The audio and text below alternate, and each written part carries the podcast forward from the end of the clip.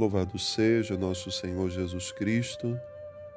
Irmãos e irmãs, hoje é segunda-feira da 23ª semana do tempo comum.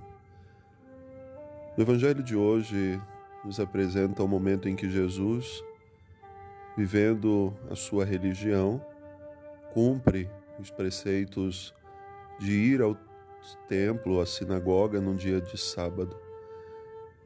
E Jesus nunca mediu esforços para realizar o bem, para cuidar das pessoas.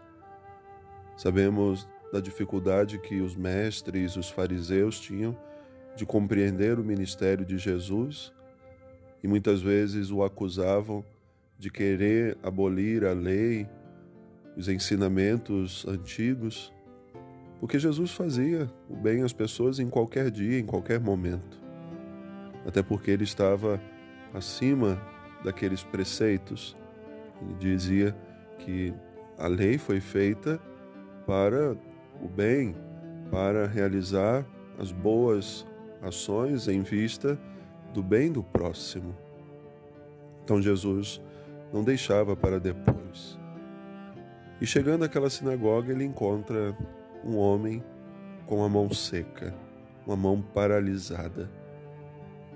E logo que Jesus olha para aquele homem, com certeza naquele momento seu coração se enchendo de compaixão, faz com que ele o convide a se colocar no meio. Sabemos que naquele tempo as doenças eram sempre maneiras de marginalizar as pessoas. E Jesus convida, vem para o meio seja aquela exclusão que poderia acontecer por uma lei mal interpretada, Jesus transforma a partir da sua compaixão. Essa é a missão também da igreja: convidar aqueles que estão à margem a virem também para o meio. Nesse tempo que a igreja vive, precisa ser essa igreja da compaixão de olhar ao seu redor e perceber quem são aqueles que estão fora, quem são aqueles que estão à margem também da sociedade ou da própria igreja. E aí a nossa missão é convidar essas pessoas, como Jesus, vem para o meio. Depois ele dá a ordem àquele homem para estender a mão, coisa que aquele homem não conseguia pela doença ele não conseguia fazer, mas ele tinha fé. E quando ele ouve aquelas palavras de Jesus, imediatamente ele estende a mão e a cura aconteceu. E aquilo causou uma grande confusão entre as pessoas que ali estavam, porque não era permitido fazer nada em dia de sábado. E Jesus, percebendo aquele incômodo, vai perguntar: mas o que devemos fazer no sábado, o bem ou o mal? Salvar uma vida ou deixá-la perder?